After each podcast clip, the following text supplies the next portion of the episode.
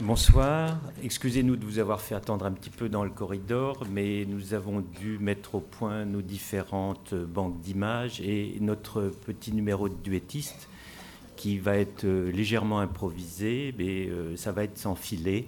Et donc, euh, c'est Dario Gamboni qui va débuter. Alors, bonsoir, mesdames et messieurs. C'est un grand plaisir euh, d'ajouter au fond à l'exposition quelques, quelques commentaires et les questions que nous aimerions euh, aborder ce soir peuvent se résumer à, trois. Qu'est-ce qu'une image double? Qu'est-ce que c'est qu'une image? Comment une image peut-elle en cacher une autre? Euh, Pourquoi pourquoi des artistes ont-ils fait ces, ces, choses étranges, étonnantes que l'on rencontre dans l'exposition? Et enfin, la dernière question, euh, on pourrait l'appeler comment reconnaître une image double quand on la rencontre? Et comment euh, être sûr peut-être qu'il s'agit bien de cela. Alors, nous commençons avec... Euh, j'espère que c'est assez lumineux. Je vois il y a beaucoup de lumière dans la salle, mais au fond, pour nous, c'est... Voilà, oui, peut-être c'est mieux. nous commençons avec une image double caractérisée que, que vous avez rencontrée tout au début de l'exposition. C'est le fameux canard-lapin, euh, une sorte de caricature, si l'on veut, une image pour jouer, euh, qui a paru dans la première apparition, c'est sur la page de gauche qu'on voit moins souvent que l'image, euh, que, le détail. C'était dans un, journal humoristique munichois qui s'appelle Fliegende Blätter, feuilles volantes, dans l'année 1892. Vous voyez, il y avait d'autres choses, c'était une petite image avec la légende quels sont les animaux se ressemblent le plus Et la réponse, euh, le euh, lapin et le canard. Alors en effet, cette image, on peut la voir comme le, mode d'emploi proposé par la légende le signal, euh, de deux manières principales.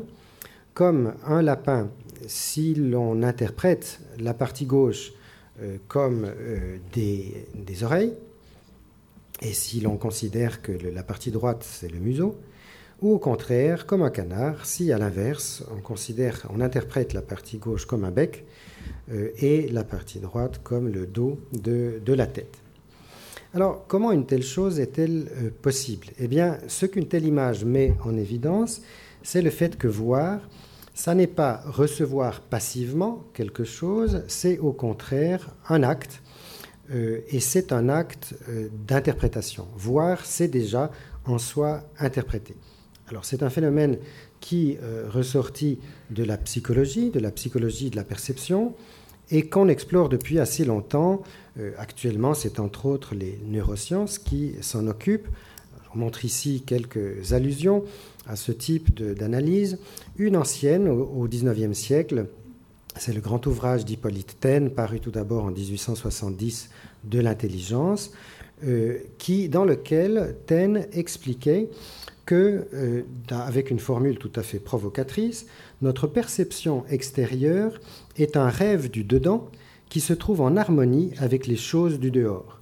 Et au lieu de dire que l'hallucination est une perception extérieure fausse, il faut dire que la perception extérieure est une hallucination vraie. Fin de citation. Donc ce que Taine avance, c'est l'idée que entre la perception, du monde extérieur, euh, normal, et ce qu'on appelle l'hallucination, c'est-à-dire une perception à laquelle ne correspond pas euh, un objet extérieur, il y a des liens beaucoup plus profonds euh, qu'on ne l'imagine, voire une véritable identité.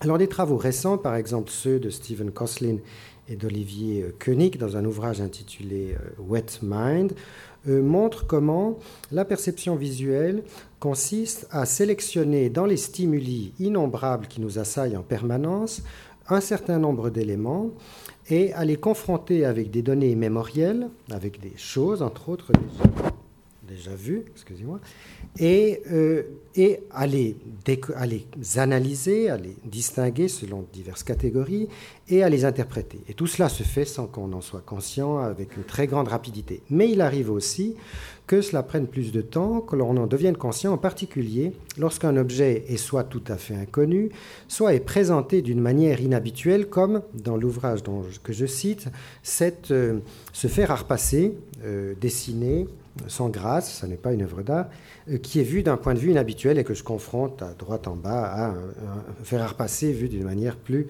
facilement reconnaissable. Alors il faut ajouter que l'ambiguïté donc de ce fer à repasser, dont on ne voit pas tout d'abord très bien ce que c'est, elle est liée aussi au fait qu'il s'agit pas tant du fer lui-même que d'une image, et d'une image assez abstraite, d'une image réduite au trait, à un dessin au trait en noir et blanc. Ce qui est bien le cas aussi euh, de notre canard euh, lapin, et euh, l'abstraction au sens de la réduction, du choix, de peu d'éléments, de la synthèse, si vous voulez, a souvent partie liée avec l'ambiguïté. Elle la permet, elle la facilite. C'est ainsi que on trouve une version encore plus réduite du canard lapin chez Ludwig euh, Wittgenstein, le grand euh, philosophe autrichien, dans ses investigations philosophiques, où il euh, interroge ce que c'est que de voir et ce qu'il appelle les aspects. Ce qu'il appelle un aspect, c'est une interprétation possible d'une image. Et à, l'exemple de ces dessins, un peu de ces petits croquis, le canard lapin, dans une version simplifiée, qui l'intéresse parce qu'il propose une oscillation entre deux aspects, l'aspect canard, l'aspect lapin, et d'autre part euh, le dessin que vous voyez à gauche, qu'on peut interpréter, dit-il, de beaucoup plus de façons. Ça peut être une boîte, un cube, euh, une chose ouverte, une chose fermée, etc. Euh, etc. Alors l'image double, il faut l'ajouter, c'est une forme particulière de l'image, merci beaucoup, de l'image multiple.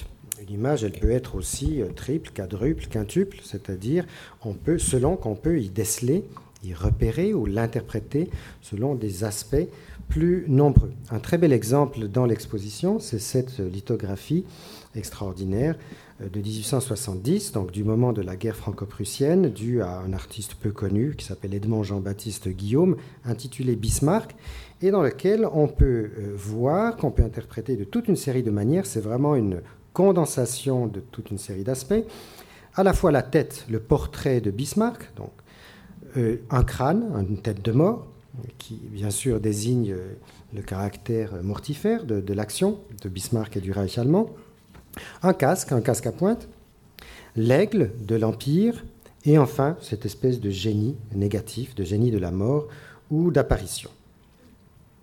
Alors, euh, ce qu'il faut aussi souligner ici, c'est que l'image double ou l'image multiple, donc, ça n'est pas tant une chose, ça n'est pas un objet, c'est plutôt un processus, un processus perceptif, mais en même temps cognitif. C'est une sorte d'événement, c'est une chose qui se passe euh, dans l'interaction entre ce support, qui est une, image euh, physique, et une personne. Et c'est ce qu'exprime très bien cette caricature du Salon d'automne euh, de 1907, due au caricaturiste Jules Abel Fèvre, qui nous montre un visiteur de cette exposition qui, faute d'avoir réussi à, comprendre, à identifier le sujet du tableau qui est en face de lui, peut-être un tableau fauve, c'était le moment, il n'a pas trouvé la réponse non plus dans le livret euh, qu'il a laissé dans son chapeau de forme à côté de, de lui, donc le titre ne l'a pas aidé. Alors, euh, en désespoir de cause, il essaye, en faisant le poirier, de voir si, en regardant ce tableau à l'envers, peut-être, il va enfin euh, comprendre.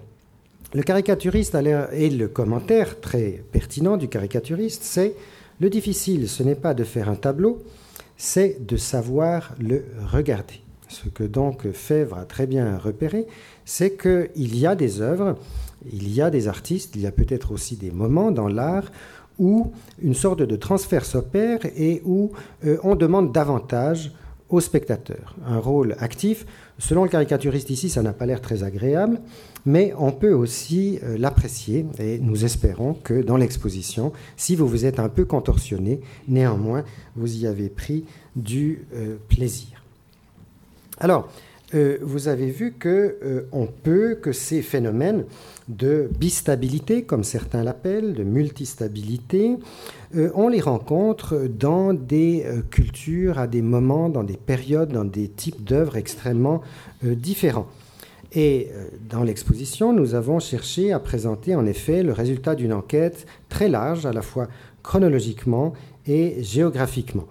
non pas pour nier l'histoire et les différences culturelles, mais pour éclairer un, phénomène qui, est, qui a une dimension universelle, en tenant compte des formes, des usages et des significations divers qui sont associés à des contextes spécifiques, mais aussi en donnant aux spectateurs, aux visiteurs, la possibilité de repérer des constantes, des échos, des ressemblances. Et cette vue euh, de, mauvaise qualité, mais que j'ai prise euh, à main levée, euh, d'une partie de la section face au torse en, donne, je crois, un, bon, exemple. Jean-Bert, je ne sais plus si tu veux commenter ici. Hein? Oui, volontiers.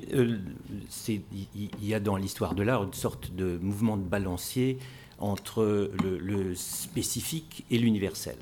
Je pense qu'une juxtaposition de ce type-là euh, avec euh, des tableaux modernes du XXe siècle, des choses contemporaines, un, masque africain, euh, aurait été quasiment impossible dans un musée il y a quelques décennies.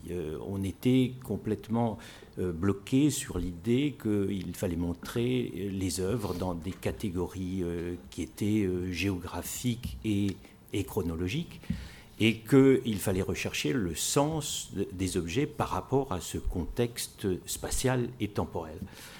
Aujourd'hui, les choses ont évolué, les musées montrent peut-être un peu plus les choses comme on les voit quelquefois chez des collectionneurs, et on s'intéresse euh, plus à, ces, à, ces, associations, à, ces ressemblances, à ces comparaisons formelles.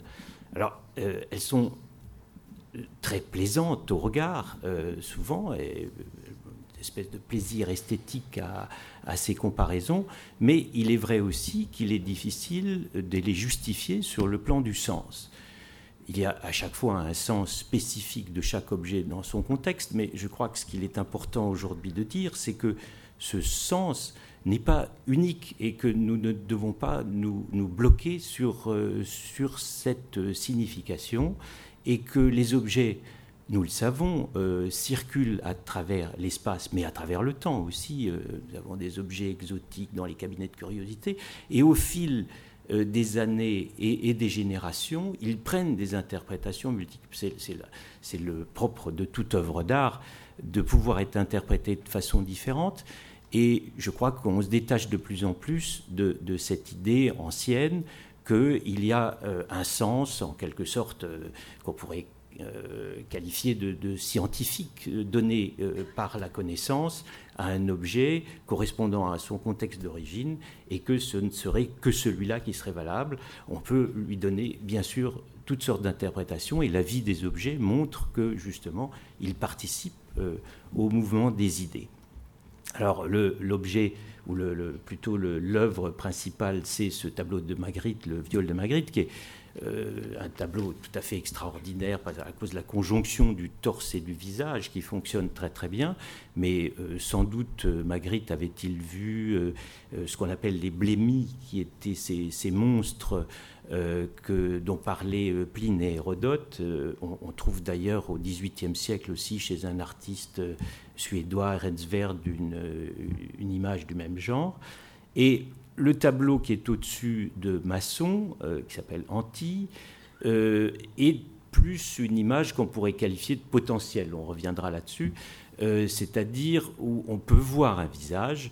Évidemment, l'association des deux, leur présence l'une à côté de l'autre, leur voisinage font qu'on induit le regard vers la présence de ce, visage dans ce corps de femme en train de danser. Euh, et bon, on peut, euh, on peut évidemment supposer que Masson l'a fait parfaitement consciemment, puisque on trouve chez Masson des dizaines, sinon des centaines d'images multiples. On peut peut-être aussi se poser la question pour ce grand masque du Cameroun, ce masque Bamileke, où on a affaire à la fois un visage avec euh, ses, joues extrêmement gonflées, mais, mais on peut voir également euh, le, ventre d'une femme. Euh, on a là quelque chose de tout à fait extraordinaire dans la double image et qui est unique. on a des, énormément de masques Bamileke du Cameroun avec ses euh, joues gonflées, mais jamais au point de, de susciter vraiment cette ambiguïté dans l'interprétation qu'on a ici. Alors, s'agit-il d'un artiste qui subitement fait une trouvaille et la réalise une seule fois? Est-elle comprise par toute la société, euh, par les initiés euh, Tout ça reste des questions qui sont ouvertes, ou bien euh, au contraire, est-ce une interprétation donnée par un officiant ou un prêtre et qui est ensuite exécutée par l'artiste? Tout ça, ce sont des questions qui restent ouvertes, mais il est amusant de constater que l'œuvre qui est complètement à droite de Immendorf, un artiste allemand qui est décédé récemment, reprend exactement la même idée, et d'évidence, euh, il ne connaissait pas le masque Bamileke. Alors, on peut euh, approcher ces, constellations qui euh, exploitent le médium spécifique de l'exposition, c'est-à-dire la, juxtaposition et l'éclairage mutuel provoqué par la juxtaposition, en s'intéressant plutôt à ce qui rapproche ou au contraire à ce qui distingue. Et euh, il y a des cas où on est très peu documenté, euh, il y en a d'autres où on l'est davantage et où on a une idée plus précise de la manière dont, l'œuvre s'adresse au spectateur et donc le type, si vous voulez, de contrat implicite qu'elle propose au, spectateur. de ce point de vue-là, euh, on peut observer que dans certains cas, comme celui que je vous montre ici, il s'agit d'un pastel d'Odilon Redon de 1903 environ, euh, qui est au musée d'Orsay, intitulé Profil sur méandre rouge. Ici, on a même à l'intérieur de l'œuvre plusieurs types d'ambiguïté, mais le titre reste extrêmement euh, général et ne propose pas de chercher quelque chose. Ceci dit, si on le regarde de, de plus près, on s'aperçoit qu'il y a à la fois une sorte d'image cachée euh, elle est ici.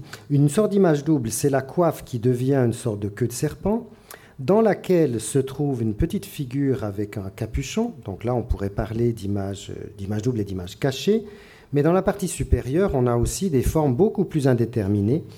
On peut plutôt parler en ce sens-là d'images potentielles qui peuvent évoquer à la fois des sortes de feux d'artifice, une sorte d'explosion euh, cosmique et qui, au moment de la Première Guerre mondiale, ont fait baptiser ce pastel euh, Jeanne d'Arc, peut-être à cause d'une évocation de fusée éclairante ou de, de quelque chose de ce type-là. Alors si on confronte une œuvre de ce genre avec une image devinette, comme elles étaient très populaires autour de 1900, Là, on a un rapport très différent.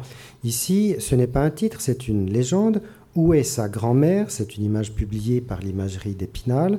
On a donc une question adressée directement au spectateur qui lui désigne quelque chose à chercher, quelque chose donc qui est caché. En l'occurrence, ce n'est pas euh, un exemple très typique, il ressemble plutôt au canard lapin. Il ne s'agit pas de chercher quelque part dans l'image un détail qu'on peut interpréter différemment, c'est plutôt de nouveau une bonne partie de l'image qu'on peut voir de deux façons, selon que euh, on comprend ceci comme le menton de la petite fille ou comme le nez de la grand-mère. Ceci peut être la bouche de la grand-mère ou euh, un collier de la petite fille, l'œil de la grand-mère ou l'oreille de la petite fille. Vous voyez? Et donc là aussi, on a un phénomène d'oscillation entre ces deux lectures tout à fait euh, analogue à celui du canard lapin. Alors j'ai l'impression là d'avoir euh, vous avoir fait découvrir quelque chose, donc c'est bien. Donc c'était peut-être pas évident euh, jusqu'ici. Donc, alors à partir de ce genre d'opposition, on peut proposer des typologies, c'est-à-dire on peut chercher à classer euh, ces différentes formes d'ambiguïté, d'images ambiguës, dans divers types. et Jean Hubert va nous en proposer une dans l'exposition, nous n'avons pas voulu euh, répartir les œuvres par euh, typologie parce que ça aurait été un petit peu ennuyeux. Et puis, d'ailleurs, euh, vous auriez trop vite, trop rapidement compris. Nous voulions que vous cherchiez et que vous découvriez ces œuvres au, fil des salles. Et c'est la raison d'ailleurs pour laquelle il y a des indications qui donnent des clés à certains moments, mais pas pour toutes. Mais euh, je crois que c'est quand même intéressant de voir que cette, euh, cette idée de la double image, de l'ambiguïté des œuvres, elle, utilise des procédés extrêmement variés. Alors le premier, le plus simple, c'est celui du vase de Roubine qu'on voit dans l'entrée de l'exposition et qui fonctionne sur le, positif-négatif, c'est-à-dire où, ce que nous voyons normalement comme une figure nous devons l'inverser et le voir comme un fond, et ce qui serait normalement le fond devient en réalité l'image. Et ici, vous voyez apparaître euh, toutes sortes d'images à connotation euh, sexuelle ou érotique dans ce tableau, d'ailleurs au, titre révélateur euh, de Man puisqu'il s'appelle le rébus. Et, je dois dire que je crois que beaucoup de gens ont vu ce tableau pendant des années, je, sans, sans, jamais y voir les images cachées. Je, me demande d'ailleurs même si le conservateur euh, qui l'a acheté à l'époque, dans les années 30, avait bien vu euh, tout ce qui s'y passait. Euh, donc, cette inversion de, de, la, de, de, la forme et du fond il y a vraiment des ambiguïtés de forme, comme ici dans ce, cette sculpture qu'on appelle un élec euh, de, la population Baga de, Guinée. Euh, on peut y voir euh, trois ou quatre choses différentes. D'abord, un visage avec un nez et un œil qui sont bien marqués et une grande coiffure par derrière. Mais vous voyez cette espèce de menton proéminent dont les gens sur place disent qu'il peut s'agir d'un pélican. Et si on retourne complètement l'image, en fait, on a cette espèce de pommeau sur la droite qui en fait est la tête d'un oiseau et vous avez la pointe qui représente le, son plumage jusqu'à son extrémité. Donc on a vraiment des formes qui sont euh, voulues comme ambiguës et qui fonctionnent réellement en tant que telles. Et puis il y a euh, à la Renaissance la rime visuelle. Euh, on, s'amuse à reprendre, et, il y a bien sûr une symbolique, à reprendre la forme de la figure principale dans la végétation ou dans les rochers euh, qui sont aux alentours. Ici, euh, le Saint Jérôme a posé sa pourpre cardinalis, son manteau, sur un espèce de tronc d'arbre qui, comme vous le voyez, a en même temps une forme presque animale et reprend exactement son attitude en prière. Il y a les images composites bien connues à la Arcimboldo, euh, ça c'est déjà ça a été vu euh, très longuement. Je vous montre ici une œuvre qui, est, rarement montrée parce que justement elle n'est pas autographe, elle n'est pas d'Archimboldo lui-même, c'est de son école, c'est l'oiseleur, donc qui est fait complètement avec euh, des oiseaux par une accumulation d'oiseaux de toutes sortes. Et il y a les images réversibles. Euh, vous voyez ici donc la même planche montrée euh, tête bêche. Et euh, il s'agit de l'insulte à gauche et des excuses à droite par Daumier. Vous voyez comme, d'ailleurs, ce qui s'impose, c'est forcément l'image, si vous voulez, par sa verticalité, celle qui, domine est celle du haut, bien entendu, et qu'on on a une tendance à oublier complètement ou énormément celle qui est en dessous et euh, qui dit exactement l'inverse. Ensuite, euh, euh, je ne résiste pas à l'envie de vous montrer quelques autres images réversibles qui sont en vitrine et qu'il faut regarder. Là, je ne les ai pas dans les deux sens. Vous voyez que celle de droite est une vanité. Si vous la renversez, vous avez une tête de mort et dans ce cas-là, la barbe du personnage forme une espèce de chevelure ébouriffée. Et à gauche, un, exemple humain et zoomorphe à la fois. Euh, les anamorphoses, où nous, n'avons montré que très peu d'exemples où, euh, en fait, au premier regard, il y a une image. Ici, vous voyez un paysage qui est un peu étrange, mais vous, si vous regardez euh, attentivement, vous verrez apparaître des, scènes de chasse ou des scènes de pêche. Évidemment, qui sont mitigées, entrelardées par des formes un petit peu bizarres. Et euh, sur la droite, vous avez la clé. Quand euh, on se place tout à fait euh, proche de, la surface du tableau, dans, un, angle extrêmement aigu par rapport à sa surface, on voit apparaître les images des saints et une Vierge à l'enfant et, le Saint-Suaire. Mais donc nous n'avons pas mis, si vous voulez, la multitude d'anamorphoses qui euh, donne au premier regard une espèce de bouillie de forme et qui se reconstitue dans le miroir ou selon un angle très précis. Il y a également des choses plus rares, comme ces, images à, lamelles ou à cannelure, avec ce très bel exemple ici d'une peinture, l'école de Guido Reni du XVIIe siècle, donc, euh, si vous la regardez de face, euh, vous obtenez un espèce de, mélange parce que la peinture est, réalisée sur euh, des, petites lamelles de bois à section triangulaire, et c'est donc en la regardant de côté qu'on obtient vraiment l'image. D'un côté le Christ et de l'autre côté la Vierge. On a les illusions de perspective bien connu en particulier à cause du travail de Escher, de l'artiste hollandais Escher, mais qui existe déjà dès le XVIIe et XVIIIe siècle dans cette gravure de Piranèse. Si vous euh, regardez euh, l'arche qui rejoint les deux piles, de, les deux piles à gauche, il rend en fait l'existence de l'escalier en dessous absolument impossible, puisque l'arche indique que ces deux piles sont dans le même axe, et à ce mhm. moment-là, il est impossible d'y placer euh, cet escalier. Donc euh, là, c'est euh, cette espèce de mémoire que nous avons d'images, et en particulier d'images de la perspective que nous avons complètement intégrées culturellement, et qui font que l'image de la perspective s'impose immédiatement et nous ne voyons pas le leurre ou, l'erreur qui est introduite par l'artiste parce que euh, le, filtre en quelque sorte donné par euh, notre, nos images accumulées de, perspectives euh, nous interdisent de le voir au premier moment. Et ensuite, ces magnifiques sculptures de Retz où on a une image qui se transforme à mesure qu'on tourne autour de la sculpture, euh, comme ici avec ce buste qui se renverse et qui tout d'un coup se trouve sur euh, son crâne en tournant à 45 degrés autour de la sculpture.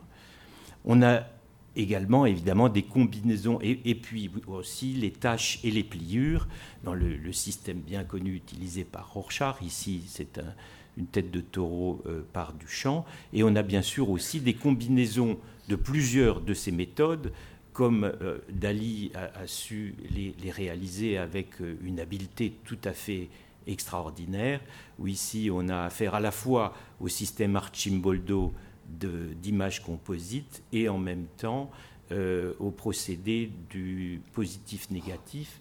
Tu peux peut-être indiquer le, parce que c'est difficile à voir le profil. Oui, mais il n'est pas facile donc vous avez le, profil ici, le nez ici, la bouche ici et les lèvres là, tout constitué par des personnages. Donc vous avez à la fois le travail sur le, négatif, le fond et la forme, et, et, en même temps la composition faite euh, par les cavaliers à l'Archimbold.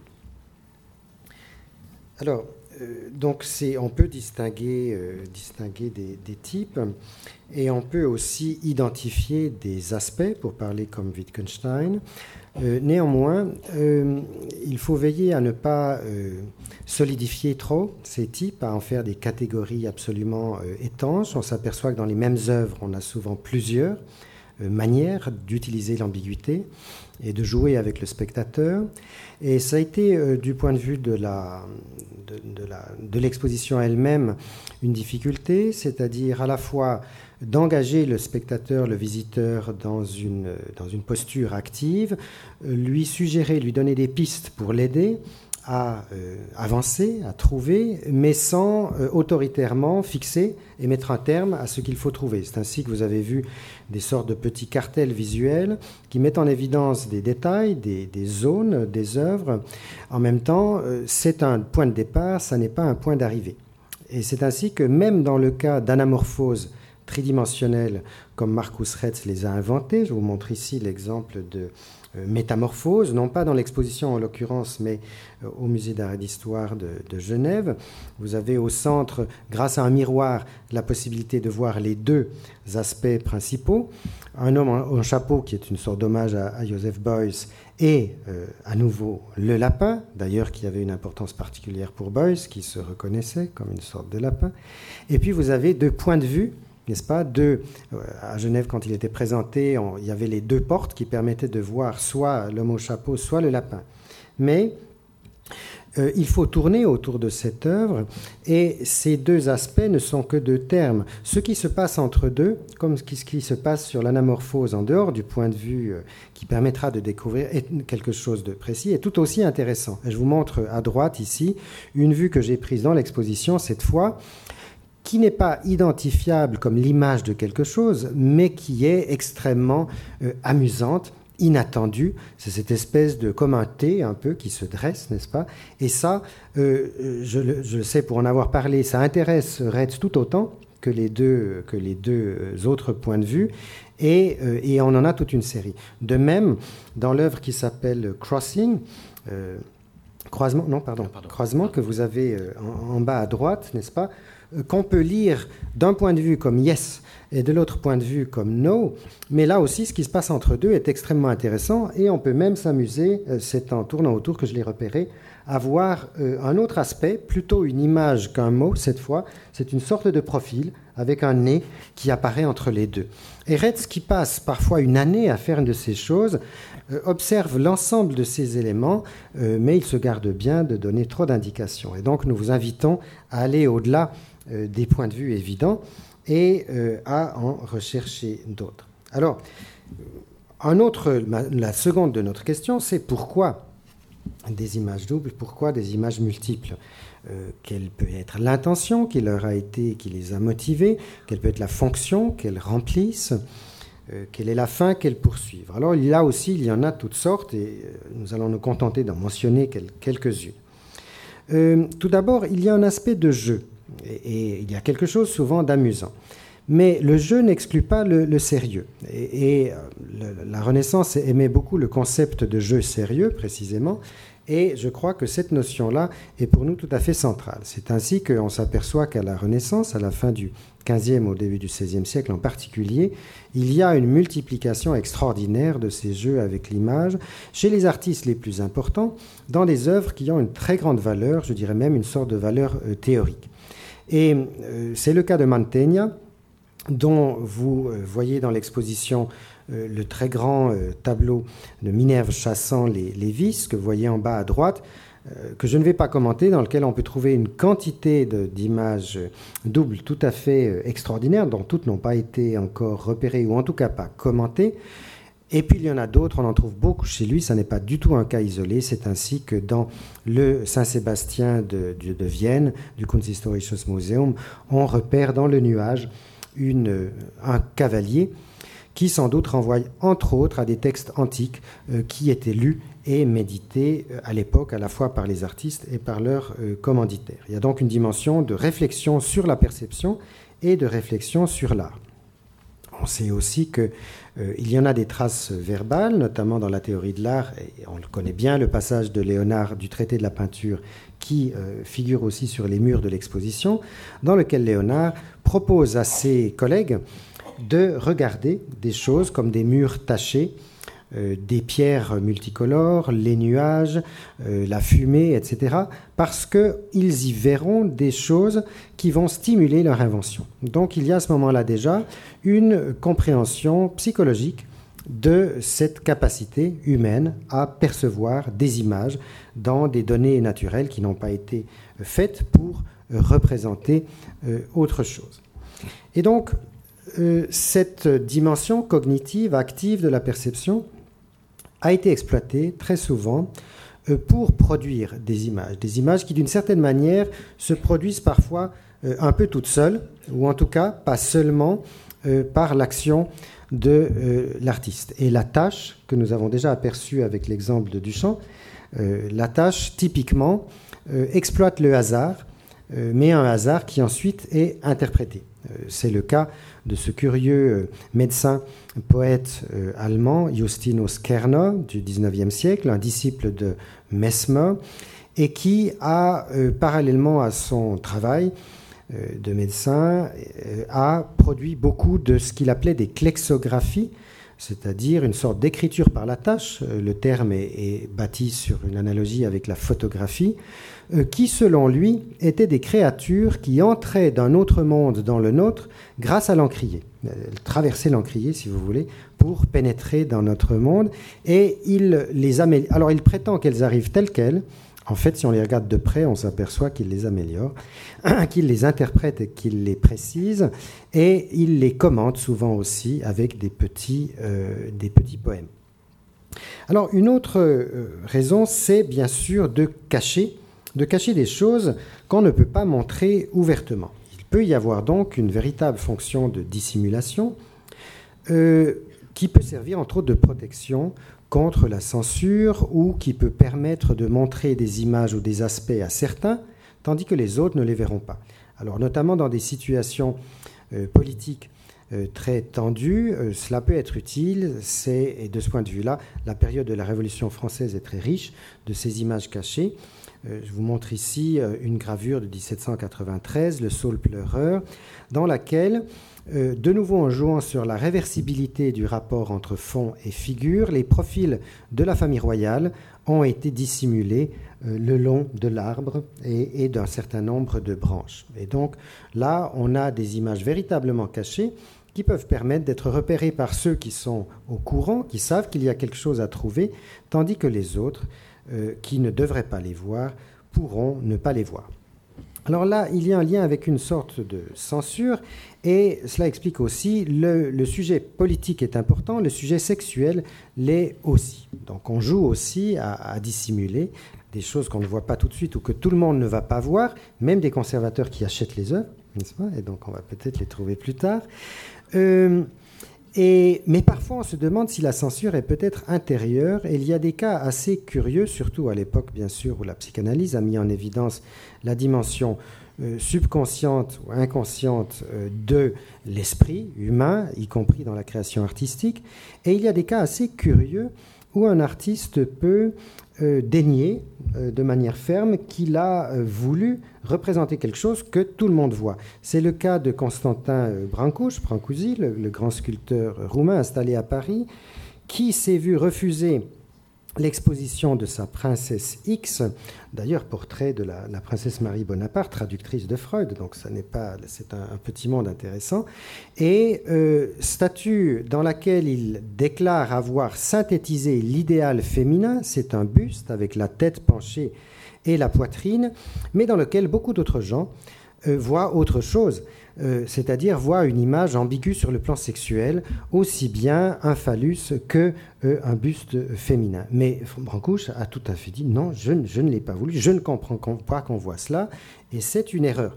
Alors de ce point de vue-là, on est obligé de se demander jusqu'où va l'intention. Est-ce qu'il y a, comme Umberto Eco le proposait, une intention de l'œuvre distincte de l'intention de l'artiste?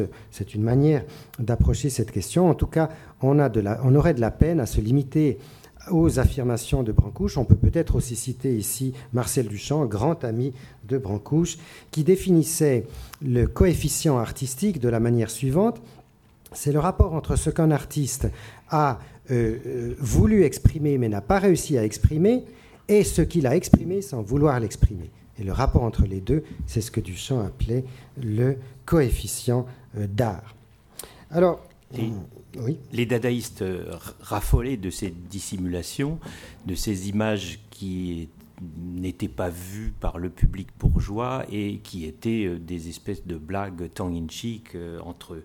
Et il y a, euh, dans l'autoportrait de Madrid, dans son autobiographie, il, parle de ça à un moment donné en disant Invité d'honneur, j'envoyais à une exposition une grande toile, une des dernières que j'avais peinte à la campagne, très stylisée, à la manière plate que j'avais récemment employée. Il s'agissait d'une œuvre qui s'appelait La Veuve Noire aux Nativités. Un personnage peint en noir qui pouvait être un homme ou une femme dominait la toile. Il y eut beaucoup de monde au vernissage. Stiglitz était là, devant ma toile. Comme je l'abordais, il m'en fit l'éloge et déclara qu'il avait saisi la signification hermaphrodite de l'œuvre. Il rit sous cape, je me sentis heureux et réconforté. Et je crois que ça, c'est tout à fait caractéristique de la manière dont euh, il, se satisfaisait de ces blagues euh, entre eux euh, qu'on pouvait faire au public qui, lui, ne voyait que des, des formes avec une certaine harmonie esthétique. Dans cette œuvre de, de Duchamp qui s'appelle Allégorie de genre, entre parenthèses, portrait de Washington, il y a vraiment une, succession, une, superposition euh, d'images, puisqu'on a d'abord le profil de Washington, c'est une œuvre qu'il a faite pour le journal Vogue, mais qui a été refusée en réalité, et la carte des États-Unis, mais pour ça il faut évidemment tourner au moins mentalement l'œuvre. Le Canada euh, et ici l'Amérique centrale. Voilà. la carte des États-Unis, mais euh, également euh, c'est fait avec euh, une espèce de tissu de pansement et, la partie que vous voyez un peu brune était en réalité rouge et il s'agissait de sang. c'est certainement une allusion à la guerre. On est en 1943, peut-être aussi à la guerre de sécession. Et en plus, donc cette euh, juxtaposition du rouge et du blanc avec les petites étoiles fait évidemment allusion au drapeau américain, aux Stars and Stripes. Vous voyez donc que euh, ces artistes s'abusaient à, multiplier les niveaux de sens euh, dans des œuvres extrêmement complexes. Alors cette multiplication des, niveaux de, sens, elle, elle, peut permettre aussi de dire plusieurs choses, de dire plusieurs choses en même temps. Euh, il y a aussi une fonction qu'on peut qualifier d'apotropaïque, c'est-à-dire de protection, de, rejet des influences néfastes, et c'est ainsi qu'on voit apparaître des multiplications d'images dans beaucoup d'objets qui ont cette fonction. C'est le cas euh, à gauche d'une porte de grande maison euh, des Indiens de la côte nord-ouest de l'Amérique. Il s'agit d'une très grande. C'est un objet qui est maintenant, qui est maintenant euh, dans un musée euh, américain, qui a appartenu à l'artiste surréaliste Wolfgang Pahlen. Et la partie euh, dans le ventre ou le, sexe, si vous voulez, à gauche, voilà, était la porte dans, laquelle par laquelle on entrait et sortait, en, d'ailleurs en s'inclinant. Mais vous voyez très bien la manière dont le visage lui-même, par exemple, les yeux sont des têtes, les narines sont des têtes, etc. De même, dans une culture très différente, enfin assez éloignée au moins dans l'espace, euh, c'est en Océanie, aux Marquises. Euh, je présente ici deux exemples en fait de ces casse-têtes, de ces ou-ou à la fois euh, élégant et redoutable, dont un exemple est, présent dans l'exposition, euh, qui sont des casse-têtes en forme de tête, en forme de tête euh, de devant et de derrière, et à l'intérieur desquels on voit aussi que les yeux sont des têtes, le nez est une tête, etc. etc. Et donc les anthropologues généralement interprètent cette prolifération des têtes comme ayant une fonction précisément d'effrayer, de repousser et de tenir à distance. Alors, euh, je disais donc que les images doubles peuvent permettre, ou multiples, peuvent permettre de dire plusieurs choses en même temps. Elles peuvent permettre aussi de dire la simultanéité, la coprésence de plusieurs euh, niveaux. Et c'est ainsi que euh, l'image double, l'image ambiguë, a servi à des visualisations de concepts politiques extrêmement importants. Il ne s'agit pas du tout d'images marginales. un exemple célèbre chez Archimboldo, c'est le portrait de l'empereur Rodolphe II en Vertumnus, le, dieu de la végétation, qui représente donc euh, l'empereur comme équivalent, si l'on veut, à la nature elle-même dans sa force productrice, dans sa force de reproduction, ou encore, un exemple dans l'exposition, le frontispice du grand ouvrage de la, de la première théorie de l'État moderne, le Léviathan de Thomas Hobbes au XVIIe siècle, qui représente le corps politique, c'est une métaphore présente dans le langage aussi, le corps politique, le Commonwealth, la res publica, c'est un géant, le Léviathan, dont euh, le corps est formé par la multitude des citoyens, des sujets, au moment où ils abdiquent leur volonté individuelle en faveur de ce corps euh, politique dont le visage, en revanche, est fourni par le souverain. On en trouve, et ça, ce sont des usages, donc cette possibilité de représenter à la fois l'individu et la collectivité, la société, euh, on la trouve tout au travers de l'histoire, euh, dans des cultures aussi à nouveau très diverses. À gauche, euh, la statue du dieu Aa des îles australes, de Rurutu plus précisément, qui appartient au British Museum, qui a été expédié d'Angleterre par un missionnaire et qui euh, à la fois sur le corps, à nouveau les yeux, le nez, la bouche, ce sont des petits personnages. Il y a une cavité dans le dos de cette figure qui contenait aussi beaucoup de petits personnages. Et ce dieu, en fait, c'est plutôt un ancêtre déifié qui contient l'ensemble de ses descendants. À droite, vous avez un exemple qui illustre, si l'on veut, le melting pot. C'est une représentation dans un magazine américain du tournant de 1900 euh, de, euh, du, de, l'oncle Sam, donc de, de, la nation américaine formée par l'ensemble de ses représentants de diverses origines euh, ethniques. Enfin, cette figure, cette grande figure, ce géant qui contient les individus, il peut être bénéfique, mais il peut être aussi maléfique. Ça peut être un tyran, un despote, un ogre. C'est le cas du Hérode, euh, que vous voyez dans la partie supérieure, dont la tête est formée par les innocents qu'il a fait massacrer. C'est le cas de Napoléon, vu euh, entre autres du point de vue allemand, en bas, et dont le visage est formé par les corps des soldats morts dans les campagnes napoléoniennes. Et c'est le cas beaucoup plus récemment avec des techniques nouvelles en particulier le euh, logiciel Photo Mosaics et euh, Internet. C'est le cas de ce portrait de George Bush en War President, en président de la guerre, formé à partir des photos de soldats américains morts euh, en Irak. Alors, j'indiquais qu'il y a souvent une dimension aussi réflexive dans ces œuvres et c'est le cas peut-être de manière très forte euh, à partir de la fin du 19e siècle. Évidemment, le 19e et le 20e siècle occupent une place particulière aussi dans l'exposition. Entre autres avec cette œuvre de Paul Gauguin, intitulée par Gauguin lui-même Au-dessus du gouffre de 1888, qui est d'habitude au Musée des Arts décoratifs, mais maintenant dans notre exposition, que l'on a vu pendant un siècle comme un paysage, j'ai envie de dire un simple paysage, un paysage certes euh, japonisant, euh, très plat, dans lequel on avait euh, un peu de mal au départ à repérer la prairie, la vache, mais encore plus les rochers ou les falaises, les meules, et finalement la mer au milieu et le bateau.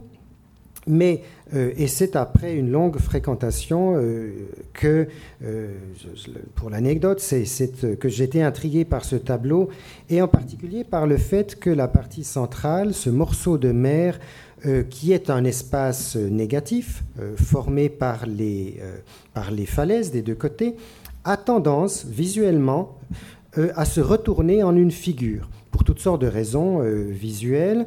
Et je me demandais, mais quelle figure euh, De quoi s'agit-il? Et c'est en le montrant un jour, en en montrant une reproduction plutôt à un conservateur du musée Van Gogh à Amsterdam, qu'il m'a dit, mais oui, euh, mais bien sûr, et qu'il m'a montré un petit portrait de Gauguin par Van Gogh, qui date de la même année, de quelques mois plus tard, que vous voyez en haut à droite et dont le profil est tout à fait analogue, si vous faites la comparaison, avec celui de ce morceau de mer enserré entre ces deux falaises. Hein. J'espère que vous repérez euh, le nez, le menton et l'espèce de corne euh, blanche d'écume qui correspond euh, très étroitement au béret penché en arrière. Il se trouve en plus Confirmation supplémentaire qu'une photographie de Gauguin qui date du moment de la peinture, prise à Pont-Aven pendant l'été 88, et que Gauguin a lui-même utilisée comme une sorte de carte de visite, une espèce de représentation officielle, euh, adopte également tout à fait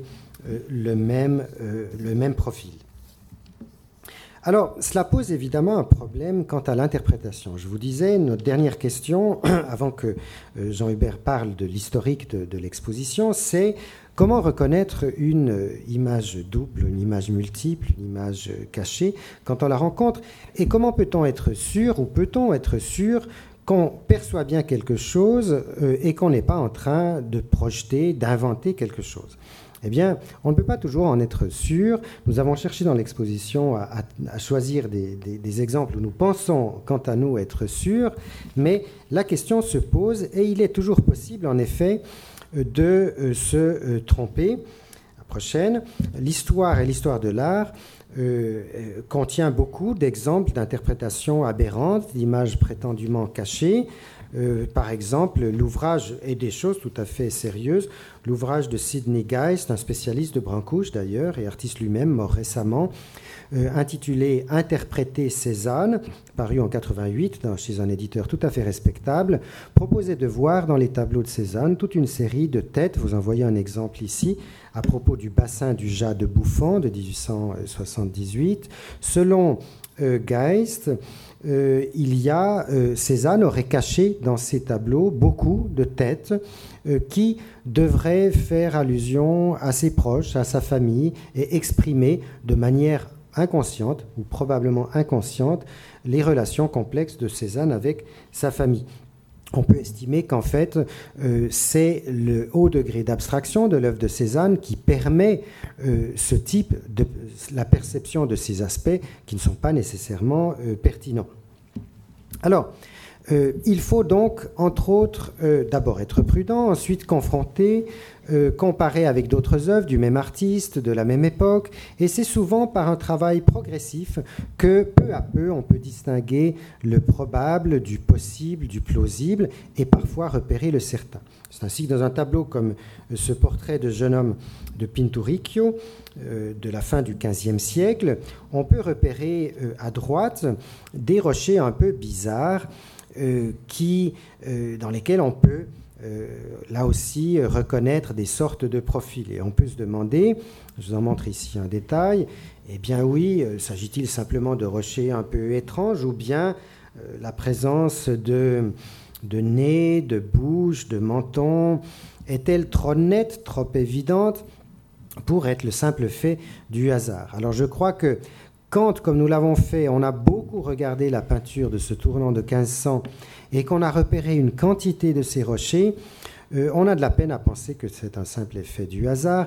Quand on s'aperçoit aussi que très souvent ces euh, rochers zoomorphes ou, anthropomorphes ou tératomorphes, des espèces de monstres, euh, évoquent des profils primitifs, euh, des espèces d'approximations de figures humaines et qu'elles sont souvent confrontées, opposées à une sorte de beauté idéale, comme c'est le cas ici avec ce jeune homme, alors on se dit qu'en effet, euh, il y a du sens et qu'il y a un contexte culturel qui permet euh, de défendre cette, cette idée. Enfin, l'histoire de la réception des œuvres permet souvent de confirmer des observations dont on ne serait pas sûr autrement. C'est ainsi que, je vous disais, Gauguin, personne ne l'avait dit, euh, personne ne l'avait écrit, mais si l'on regarde les œuvres de près, les œuvres d'artistes proches de Gauguin dans ces années-là, on s'aperçoit qu'il y a des échos de cette image double. C'est le cas dans ce tableau de Georges Lacombe de quelques années postérieures, 93-94, que j'ai photographié ici au musée municipal de Brest, où il était en plein soleil, mais qui est maintenant dans l'exposition, et dans lequel on peut. Donc, euh, ça lui a fait du bien. Les transports, c'est pas toujours bien, mais là, je pense que ça lui a fait du bien. Mais on peut repérer que la forme centrale a aussi tendance à se retourner. Je ne crois pas qu'elle propose une autre image. En revanche, les rochers, quant à eux, proposent de manière beaucoup plus explicite que chez Gauguin toute une série de têtes, un grand nez, une bouche, un autre profil. Il y a une espèce de dialogue entre ces deux grands personnages. Il y en a encore une autre euh, ici. Donc, de toute évidence, la prochaine de toute évidence, euh, Lacombe avait bien regardé ce que faisait Gauguin. On peut soupçonner quelque chose d'analogue à ce dont Jean Hubert nous parlait, c'est-à-dire une espèce de communication entre initiés. Euh, euh, et, en l'occurrence, Jean Hubert a aussi repéré un exemple supplémentaire avec ce tableau de Sérusier. Qui, nous confirme dans l'hypothèse que ces idées circulaient au sein du groupe de Pont-Aven. Euh, j'ai eu la chance de voir ce tableau dans une foire de l'art et vous voyez qu'on voit apparaître ici de nouveau le profil et le béret en plus, comme si euh, des années plus tard, 28 ans après euh, le tableau de Gauguin, euh, lui répondait en lui faisant un clin d'œil et en faisant apparaître euh, ce profil avec, avec un béret. Donc, euh, évidemment, on est un peu gêné au premier abord parce qu'on n'a pas vraiment de texte euh, qui nous permette immédiatement euh, de pointer ce phénomène, mais je crois que l'accumulation des, évidences visuelles font qu'on est sûr que ces idées circulaient parmi eux. Voilà, tout petit exemple encore que je cite. C'est une caricature, il arrive qu'il y ait des caricatures d'images.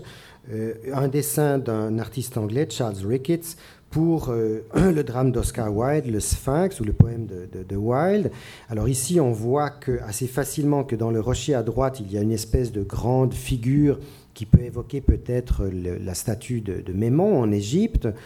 Euh, là, on en est sûr, mais un caricaturiste a fait immédiatement après et a publié à Londres une caricature de ce dessin.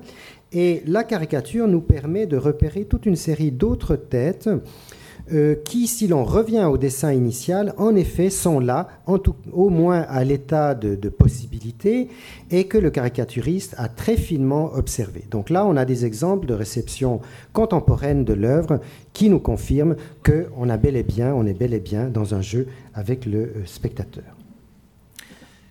Pour terminer, quelques mots sur euh, l'historique de cette exposition et comment elle s'est élaborée.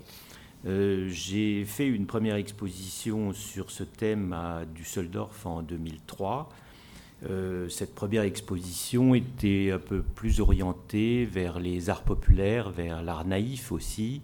Il y a un certain nombre d'artistes euh, peu connus ici, comme Tomkins, qui était très bien représenté avec une salle entière.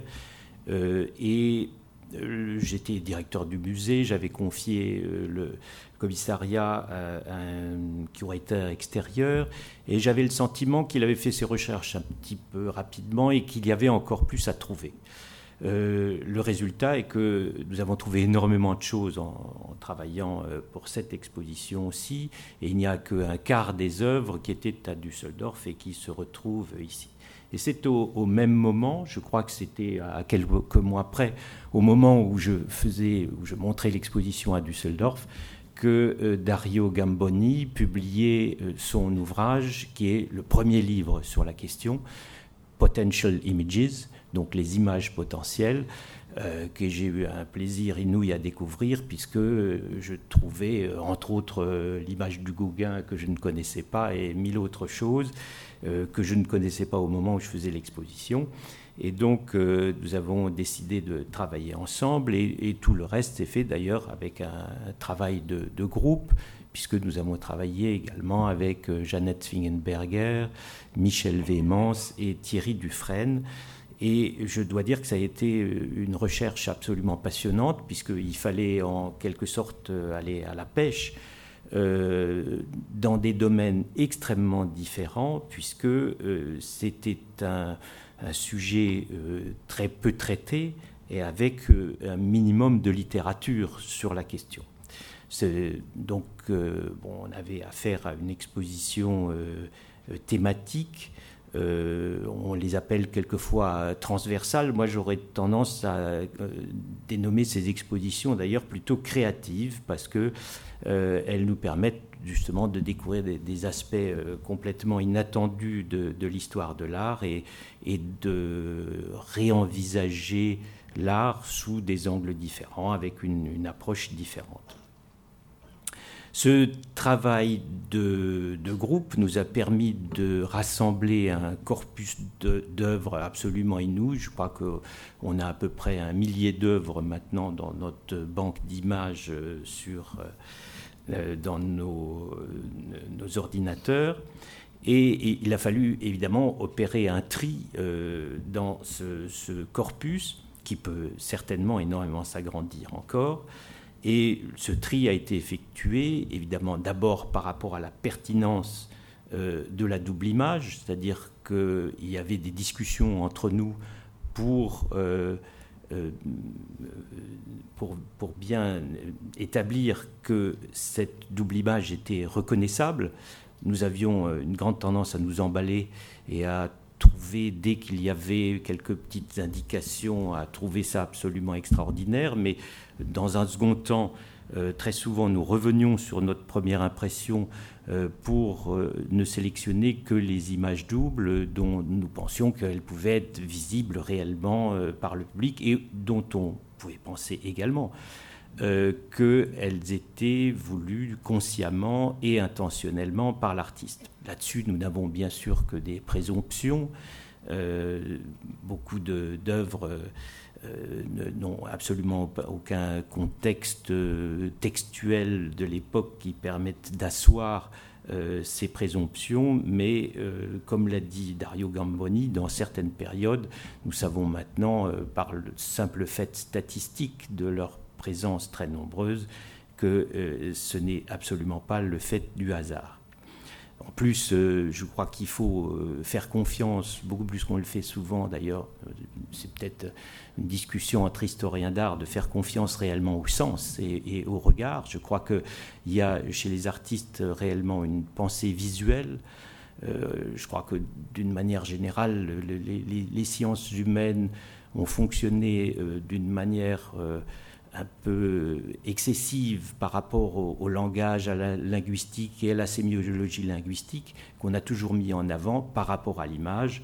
Euh, je crois qu'il y a réellement une pensée visuelle qui fonctionne chez les artistes. Il y a des, il y a des images qui se transmettent de cette manière-là et les artistes sont des, spécialistes de l'image. Donc euh, quand euh, il y a une forme ambiguë qui apparaît euh, sous leurs traits, en général, ils en sont conscients. Bien sûr, il peut y avoir aussi du travail de l'inconscient, c'est bien clair, mais je crois que les, il faut faire là-dessus confiance aux, aux artistes.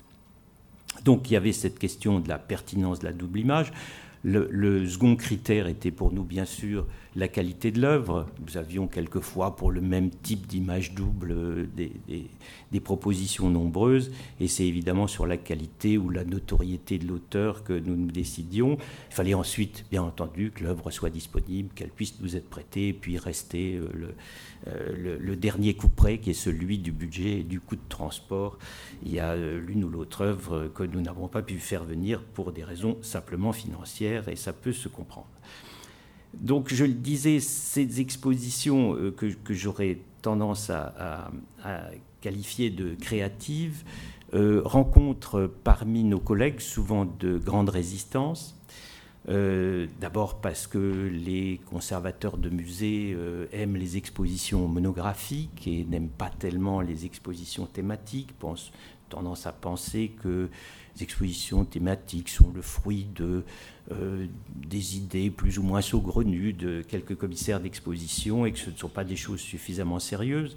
Et c'est vrai qu'il y, a des clivages énormes dans la profession d'historien d'art entre ceux qui s'occupent de, chronologie, de monographie, des écoles de, peinture et de l'art de catégorie historique et ceux qui sont plus proches de, l'interprétation, de l'iconographie, de la recherche du sens et, de la sémiologie. Et je pense que Dario et moi, de même que notre groupe de travail, pensons appartenir aux deux. Euh, enfin en tous les cas de savoir faire le pont euh, entre ces, deux manières de concevoir euh, l'histoire de l'art. Alors cette exposition a l'avantage, vous l'avez vu sans doute en circulant, d'être à la fois ludique et savante. Elle peut s'adresser à un public extrêmement large. Il y a beaucoup d'enfants qui sont venus les derniers temps. Euh, on m'a d'ailleurs dit que souvent les enfants indiquaient facilement aux parents les images cachées, les trouvaient quelquefois un petit peu plus vite. Je crois que cette dimension-là n'est pas du tout à exclure, mais euh, la dimension savante est, évidente. Vous avez l'avez entendu de la part de, Dario Gamboni. Et euh, l'exposition a certainement le mérite de pointer un certain nombre euh, de, domaines dans lesquels elle apporte euh, une interprétation nouvelle ou des connaissances plus élaborées qu'on les, les, avait auparavant. Très rapidement, je terminerai là-dessus. Euh, la question du rocher, du rocher anthropomorphe que vous avez très bien vu avec le portrait de Pinturicchio est quelque chose qui nous a paru comme une évidence dans la peinture de la fin du XVe et du début du XVIe siècle. On en trouve euh, vraiment des centaines, donc euh, il n'est plus question de hasard et de subjectivité du regardeur un peu saugrenu que nous seraient euh, certains historiens d'art qui les ont vus. Et vous le voyez ici sur le côté, il y a sur ce même lit qui est magnifique, euh, on le voit peut-être mal sur la photo, mais on le voit très bien sur l'original. Il y a ici très nettement un, profil. Il y a sans doute un visage ici aussi. Bien sûr, vous avez vu le, visage euh, sur le ventre du démon, mais il y a une image double absolument formidable aussi, qui est dans la gueule de Léviathan, les deux yeux ici, dont cet œil avec beaucoup d'humour est fait par la tonsure du moine, le nez qui est fait par ce corps ici et, la bouche ici. Donc on, en trouve une multitude à cette, époque-là, et je crois que ça vaudrait une étude beaucoup plus approfondie. Il y a la question des, des rimes visuelles au XVIe siècle aussi, qui est quelque chose que nous montrons simplement avec deux exemples. J'ai montré le Patinir, le Saint-Jérôme de Patinir ou de l'école de Patinir tout à l'heure, mais chez Durer, vous avez également sur cette gravure, ici, très nettement une forme féminine dans le rocher qui reprend euh, la femme en train d'allaiter. Et on, trouve euh, dans énormément de, peintures euh, du XVIe siècle une, reprise de la forme essentielle du personnage central, la figure centrale, dans la végétation ou dans les rochers qui sont à l'arrière-plan. Il y a ensuite le, les miniatures moghols dont on a pu montrer pour la première fois on a pu démontrer pour la première fois euh, la, symbolique exacte. Euh, ils étaient connus des, spécialistes de, l'Inde et de la Perse du XVIe et XVIIe siècle, mais euh, on, ne savait pas exactement à quoi ils correspondaient, ce qu'ils représentaient. Or, on sait maintenant qu'il y a une source littéraire iranienne du XIIIe siècle et que ces animaux, donc cheval, dromadaire, chameau ou éléphant, euh, qui sont faits d'une multitude d'animaux sauvages, quelquefois de personnages qui se combattent ou de scènes galantes, représentent en réalité euh, tous les, vices et les pulsions humaines répréhensibles. C'est la raison pour laquelle, ici, cet éléphant est d'ailleurs cornaqué, est emmené par des démons. Et euh, dans un certain nombre de ces miniatures, dans l'exposition, vous verrez que euh, ces animaux, donc représentant euh, toutes ces passions répréhensibles, sont montés soit par une fée, soit par un souverain qui, lui, est le personnage vertueux qui les domine en chevauchant ces animaux effrayants. Je vous ai parlé du rocher anthropomorphe au XVe et XVIe siècle, qui certainement qui avait été vu par un certain nombre d'historiens d'art. Là où, nous l'attendions le moins, c'est dans la période classique, la, récurrence ou la permanence de ce motif. Ici, un tableau de Ruisdael avec au milieu du torrent euh, un rocher avec euh, un visage grotesque et ce n'est pas un hasard, je veux dire que ce, n'est pas unique, ce n'est pas une œuvre euh, euh, éphémère où on voit apparaître ce type de visage une seule fois, on le voit apparaître dans euh, un, certain nombre de tableaux de Ruisdael représentant des, des, torrents ou des fleuves très animés avec des rochers au milieu. Et enfin, pour terminer, il y a euh, ces découvertes dans la peinture de la fin du XIXe siècle, où on a vu la, peinture de Pont-Aven, Gauguin, ici ce, fameux Degas avec euh, la, figure qui, était au départ une de ces baigneuses euh, que Degas a transformée ensuite en paysage, on la voit encore très bien apparaître. Et je, terminerai sur ce tableau de Ensor, publié par Dario Gamboni dans son livre, euh, qui livre toute une série d'images ambiguës sur, lesquelles nous discutons encore. Euh, Michel Vémance, Dario et moi voyons trois visages différents dans le coquillage. Et, mais ce dont nous sommes persuadés, c'est qu'il y en a une multitude.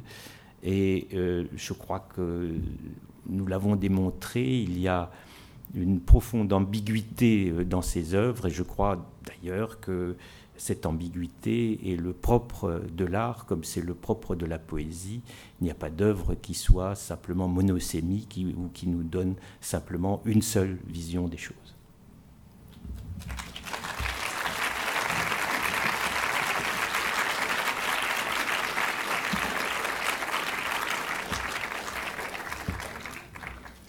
S'il y a des questions, euh, nous faisons circuler des micros en salle.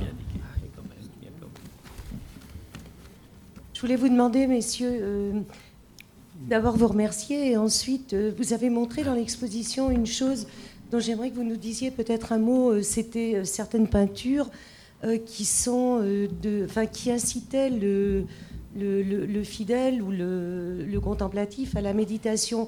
Vous parliez de plusieurs degrés de perception de la réalité qui incitaient à, monter, dans, à changer de degré de, perception et de réalité. Et c'était des œuvres de type méditatif. Vous pourriez en dire un petit peu euh, quelque chose, s'il vous plaît? Oui, je ne sais pas à quelles œuvres vous Ce sont des œuvres de, l'époque euh, humaniste, je crois, au XVIe ou XVIIe siècle. Oui, je peux dire peut-être quelques mots. En effet, il y a une longue tradition déjà médiévale de lecture à plusieurs niveaux, n'est-ce pas, de, des textes sacrés.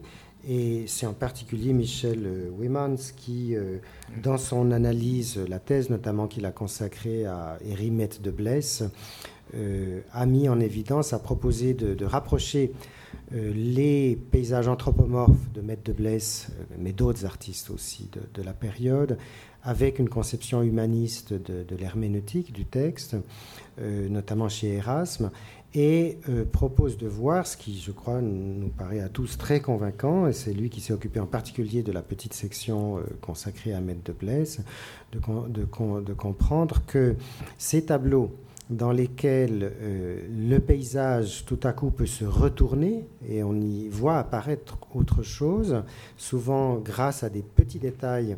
Par exemple, un oiseau qui est la, fameuse chouette de Maître de Blaise qui est placée dans une anfractuosité, etc., euh, sont aussi une sorte d'image de la conversion du regard, de la conversion euh, spirituelle qui doit être celle du, du spectateur euh, et du fidèle, et qui doit dépasser l'aveuglement qui est celui de l'homme euh, tombé pour euh, atteindre une sorte de, lumière, d'une compréhension supérieure.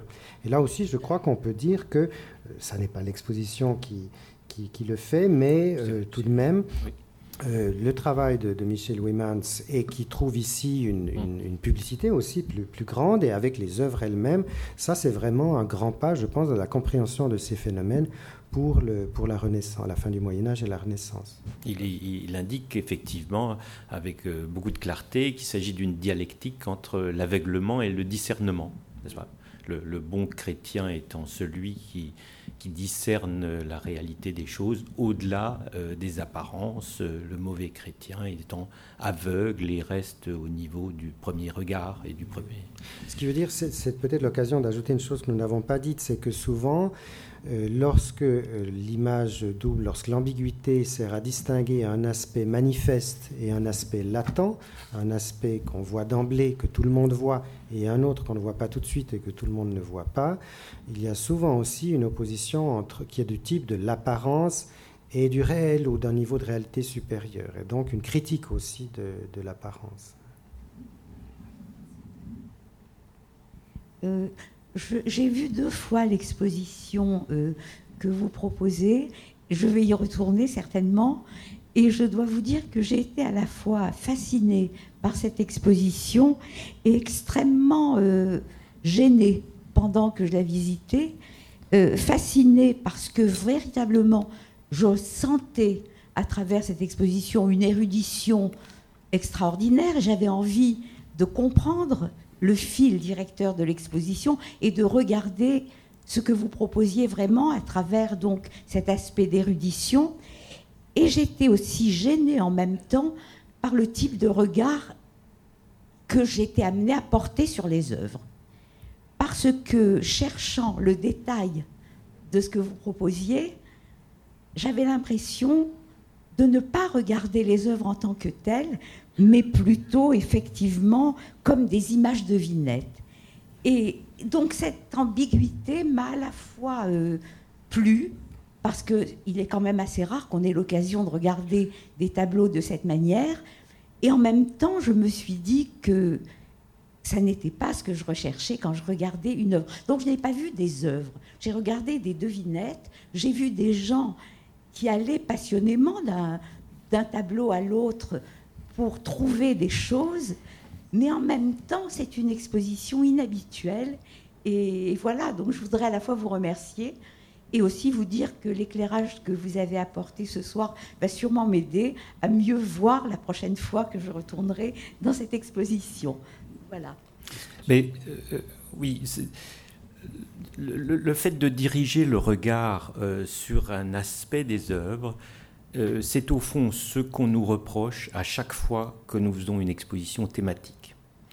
Euh, à chaque fois, des gens nous disent oui, mais vous ne laissez plus le regard libre par rapport à la polysémie de l'œuvre, à toutes les interprétations possibles.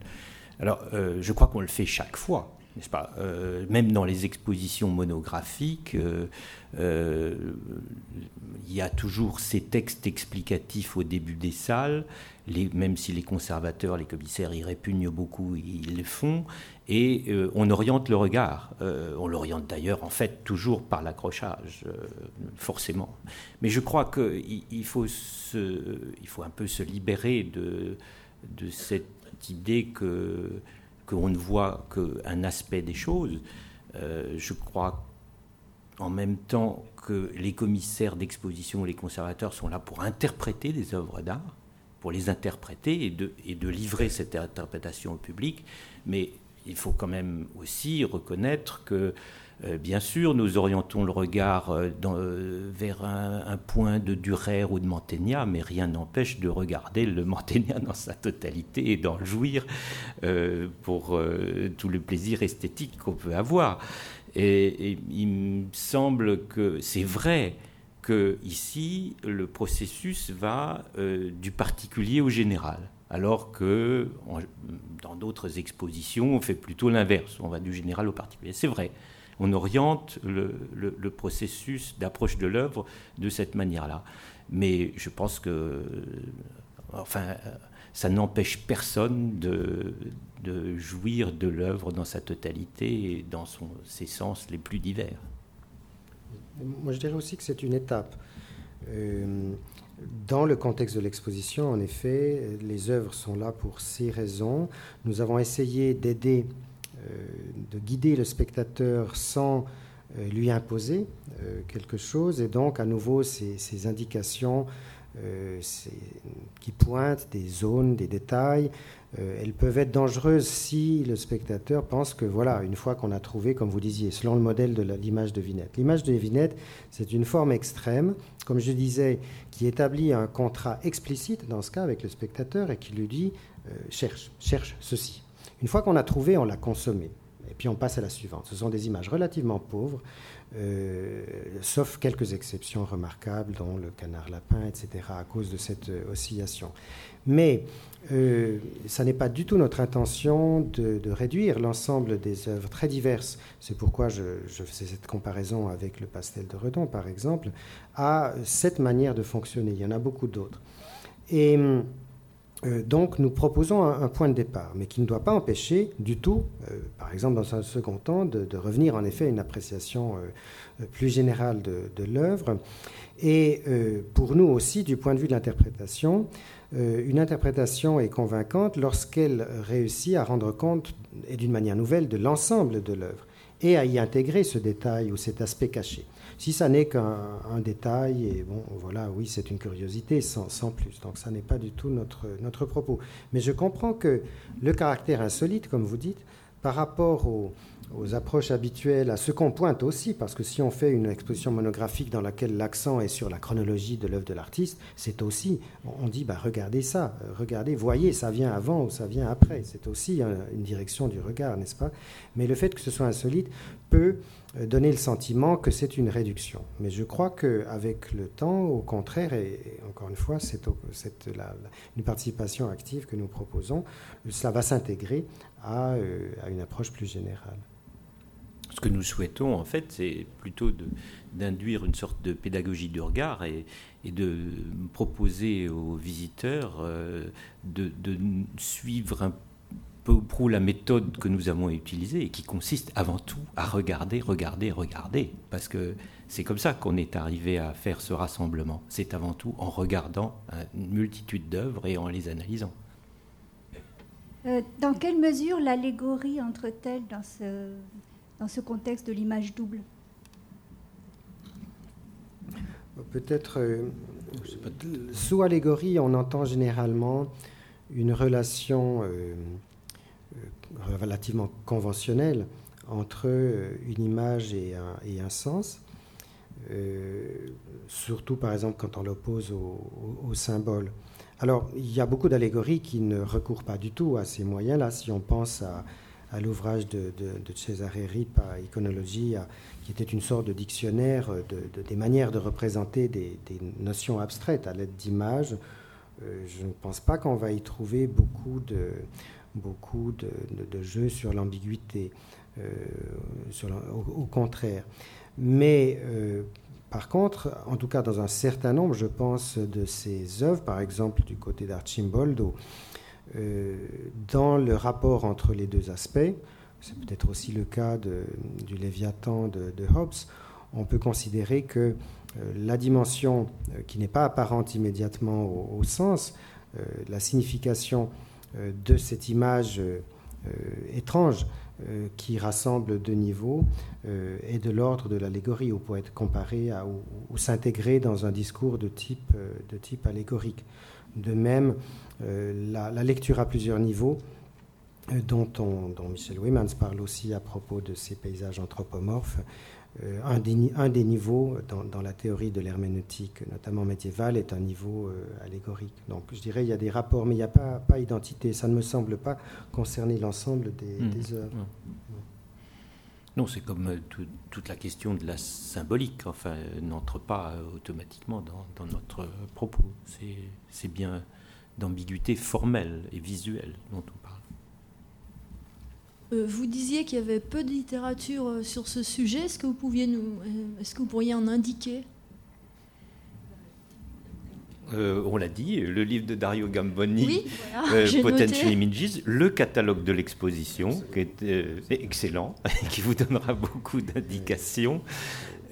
sinon, il y a plutôt une, une littérature d'articles dans des revues spécialisées, c'est peut-être un peu long et fastidieux de les, nommer, puis je n'ai pas les références euh, de mémoire, mais je crois en tant qu'ouvrage, je n'en vois pas d'autres. Tu en vois un autre, Dario? Vraiment, mais ce qu'on peut peut-être dire, enfin, si au-delà de ce qu'on peut acheter euh, en, librairie, euh, vous vous intéressez aussi à la question de, de, l'historiographie, de, l'histoire, de l'intérêt pour ces questions, il est frappant de constater que c'est souvent, il y a un parallélisme assez net entre des mouvements artistiques, par exemple le surréalisme, et euh, l'intérêt pour ces phénomènes et aussi la réceptivité face à ces phénomènes. C'est ainsi qu'un exemple comme une aquarelle qui manque dans notre exposition, euh, la vue d'Arco de, de Durer, euh, dans laquelle il y a deux visages célèbres dans les rochers, elle n'est pas très loin, mais elle n'est pas ici, eh bien, il est très frappant de considérer, c'est une œuvre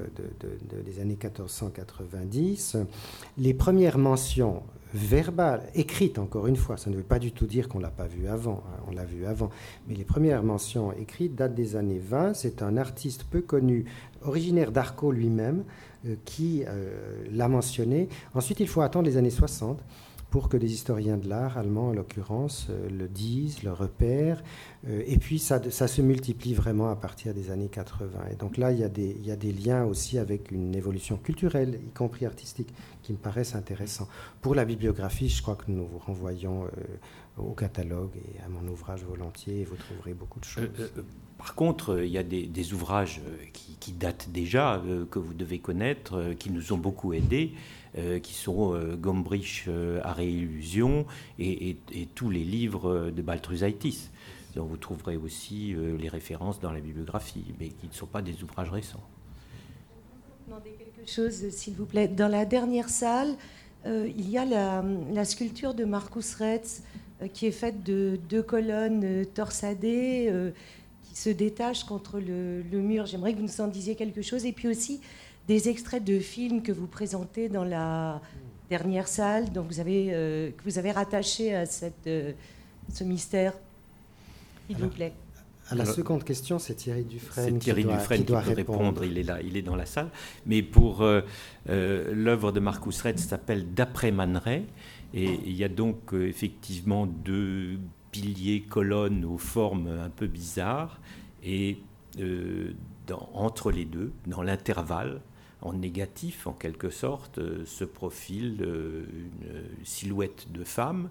Et euh, ces deux piliers sont montés sur un système à roues dentées qui est caché euh, dans le socle et qui fait que quand on tourne l'un, l'autre tourne également et on voit euh, cette femme euh, bouger, se danser en quelque sorte en reprenant les poses de, plusieurs photos faites par Man Ray dans les années 20.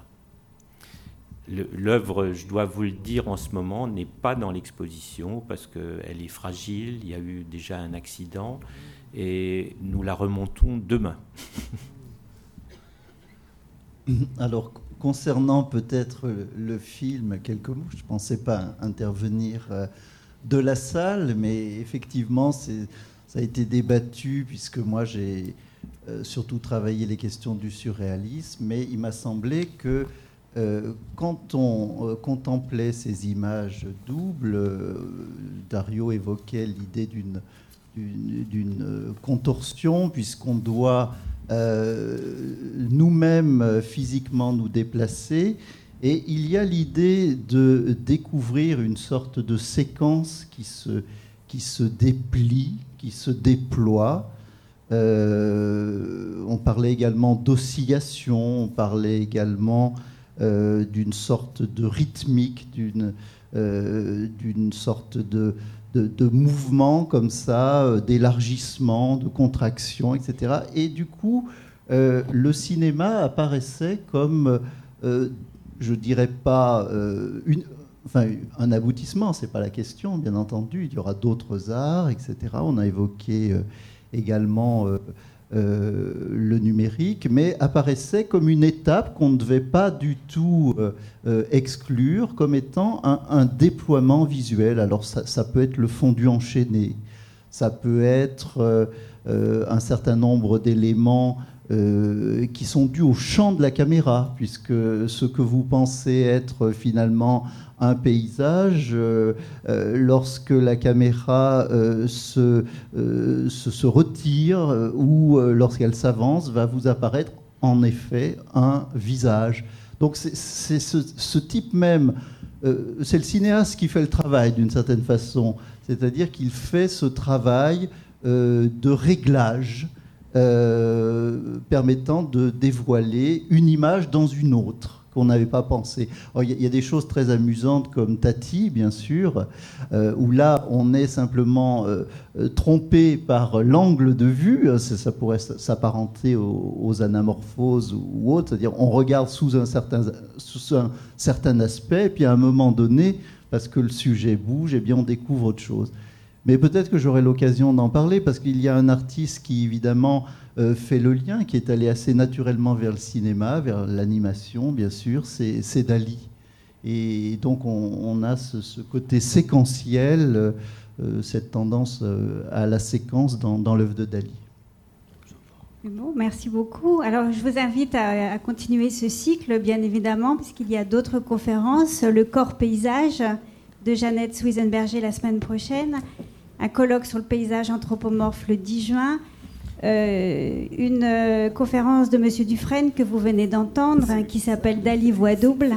Il y a également tout un programme de films rempli d'images doubles qui passe toutes les semaines à l'auditorium. Merci beaucoup.